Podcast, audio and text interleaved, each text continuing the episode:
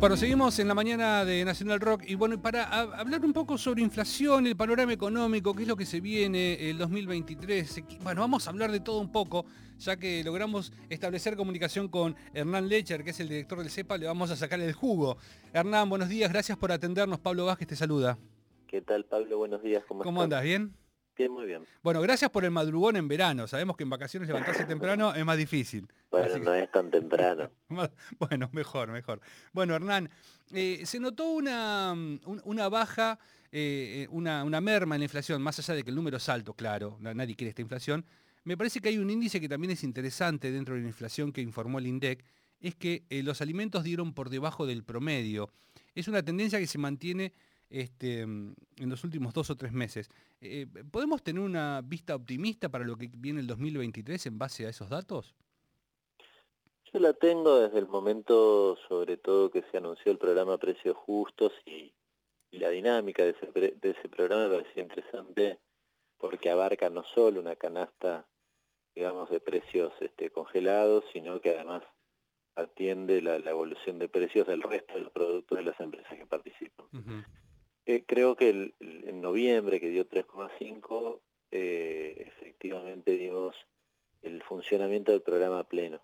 Creo que en, diciembre, eh, bueno, se empezó a ver cierta resistencia que hoy está muy clara, expresada sobre todo también en, algunos voceros mediáticos y en, algunos diarios en la tierra este, planteando y cuestionando no solo a quienes controlan, sino sobre todo y directamente el control de precios. Pero de todas formas dio 4,7, pero bueno, eh, la, expectativa de que estuviera por debajo de ese nivel había cuenta de que está topeado en 4%. el día de ayer, eh, algunos anuncios este, planteaban que incluso la pauta para el programa, que en principio se había este, extendido, se anunció hasta abril, pero que probablemente se extienda, podría ser inferior del 3,2%, como respuesta también a esta reacción que han tenido las grandes empresas este, reteniendo productos. En términos generales sí es cierto que en diciembre quedó por debajo de la inflación, pero este, me parece que el, programa tiene eh, que sortear las, las resistencias que se están planteando y lograr efectivamente una curva descendente, yo sí tengo expectativas de que así funcione. Em, hay, algo que, se da que es la hiperconcentración que hay también en, las pocas empresas que son las que mayormente ocupan la producción de, alimentos en Argentina. ¿Hay alguna manera de diversificar? ¿Eso es posible en, un corto plazo? Como para decir, che, abramos más el juego y que no sean los cinco con los mismos de siempre con los que hay que discutir? En el corto plazo es difícil. La ley de góndolas, por ejemplo, es una ley que apunta a, eh, digamos, a que aparezcan otras empresas que, eh, bueno, que quieran intervenir en la producción de determinados productos y que tengan eh, garantizado en buena medida un lugar en la góndola que, no sea marginal, digamos. Ese es justamente el objetivo. Así que es una ley que, este, más que para bajar la inflación, si querés sí, pero no lo hace de manera inmediata, pero el objetivo es justamente tratar de diversificar. Pero son procesos lentos, en general no, no, es que sucede que vos de repente tenés una empresa oligopólica que ostenta el 90% de la comercialización y de repente este, en dos años tiene aparecen tres o cuatro que tienen el, el 30 o el 25. No suele ocurrir. En ese sentido, eh, y tampoco es una exclusividad de la Argentina, ¿eh? Porque también las grandes empresas lo que tienen son economía de escala, entonces te pueden producir mayor cantidad, menos precio. Entonces, en alguna medida ese es un poco el proceso natural. Ahora, eso se, se encara, si bien tenés que tener políticas para tratar de diversificar, sobre todo se encara desde las regulaciones del Estado. Y en ese sentido, este, bueno, la mayoría de los países aplica controles y regulaciones. Acá hay una resistencia de las grandes empresas, el 75% de la góndola lo producen 20 empresas. Bueno, esas 20 empresas muestran una resistencia constante a cualquier tipo de intervención, eh, discusión sobre su rentabilidad y demás, son las mismas que se, eh, digamos que, se resistieron a, la mal llamada ley de góndolas, son las mismas que ayer firmaron la, la solicitada cuestionando eh, este, el juicio político de la Corte, ¿no? Digo, son, son las mismas empresas que además, bueno, la, la Clarín, por ejemplo, este, tiene una relación muy estrecha con muchos supermercados, una relación comercial estrecha que tienen entre ellos. Entonces, y están todas en, en AEA, e este, que tiene una dinámica también eh, y una lógica empresaria, y peor, podría ir aún más, este, no solo conduce a AEA, sino que la conduce porque además tiene una estructura este, de empresariado argentino que hemos logrado ver, perdón que la politice un poco, pero la verdad que no puedo responder sin, sin, sin ponerle el componente político, que lo hemos visto en los chats que eh, ilustramos en el último tiempo. Yo ayer cuando veía el cuestionamiento de los empresarios diciendo, uy, qué grave, ¿quién va a invertir si no hay seguridad jurídica? Automáticamente pensaba, pero ¿cómo seguridad jurídica? Yo si fuera empresario me preocuparía seriamente que los jueces de la Corte Suprema dependan de un empresario este, de, los medios de comunicación. Sí, pero aparte eh, es llamativo. Mm. Es llamativo que siempre cuando los grupos te hablan de seguridad jurídica, en realidad la seguridad jurídica, cuando te piden los grandes grupos empresariados, en realidad eh, uno debe entender impunidad. Sí, impunidad y, justamente asociado a que la seguridad jurídica supuestamente no interpretada según este, estos empresarios para los empresarios, porque después para los para el común de la gente no.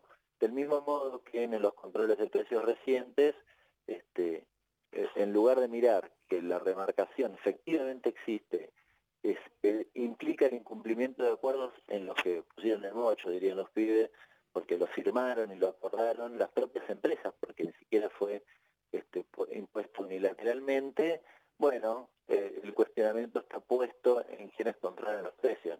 Parece que son interpretaciones que apuntan a defender intereses, claramente, ¿no? Y son los intereses de las empresas.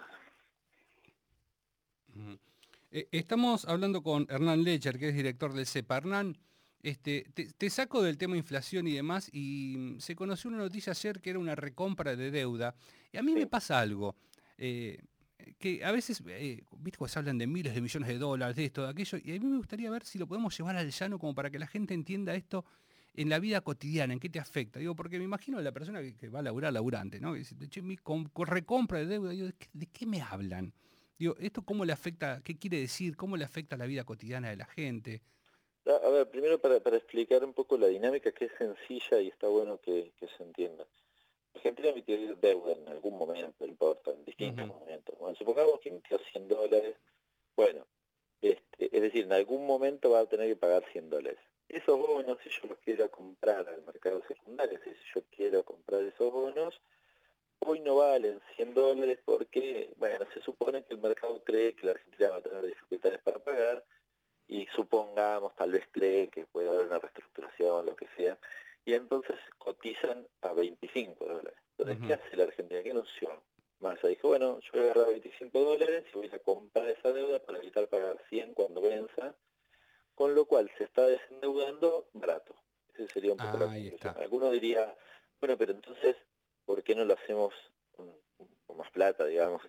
Bueno, porque no tenemos dólares, y porque además automáticamente cuando lo hiciésemos subiría el valor de los bonos, con lo cual no, sería ya tan barato.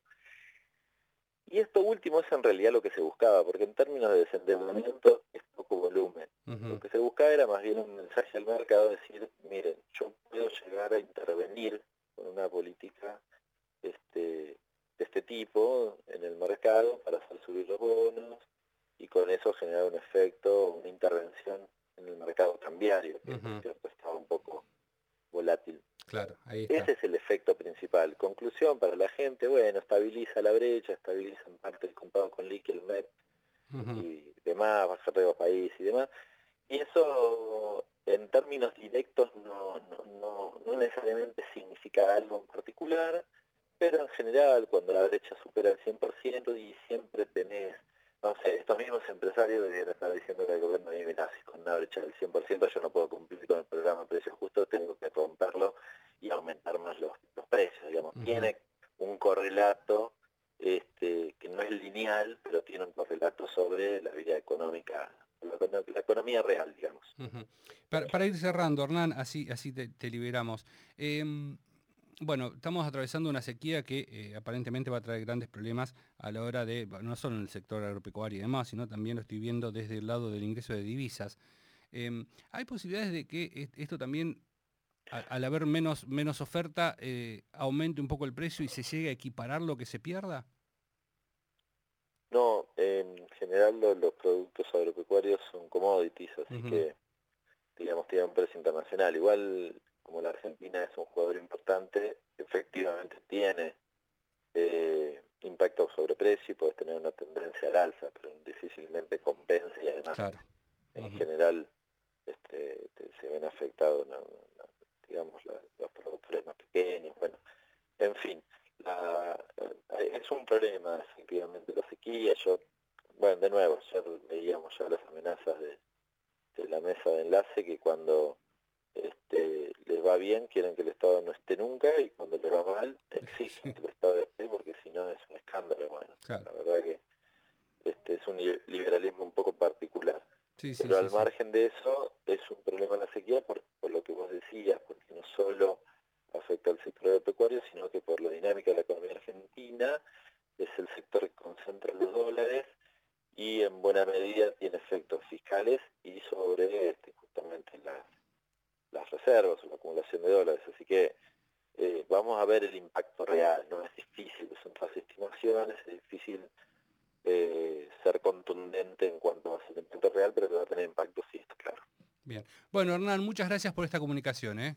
Abrazo grande. Te mando un abrazo. Hablábamos con Hernán Lecher, director del CEPA, bueno, sobre un montón de temas, inflación, eh, deuda, sequía, bueno, en fin, de todo un poco. Buenísimos los conceptos y está bueno siempre hablar con alguien que entienda y la tenga bien clara en economía porque te ayuda a llevar el tema al llano. Viste que a veces hablamos de números y quedan como números en el aire y uno dice, che, para, ¿y esto en la vida cotidiana? ¿Y esto yo que tengo que ver? Bueno, ahí está. Con Hernán pusimos un poco las cosas blancos sobre negro, en realidad él, yo no, eh, él que es el que sabe y nos ayuda a entender sobre varias cosas que suceden en Argentina. Quédate porque vamos a estar hasta las 12 en la mañana de Nacional Rock.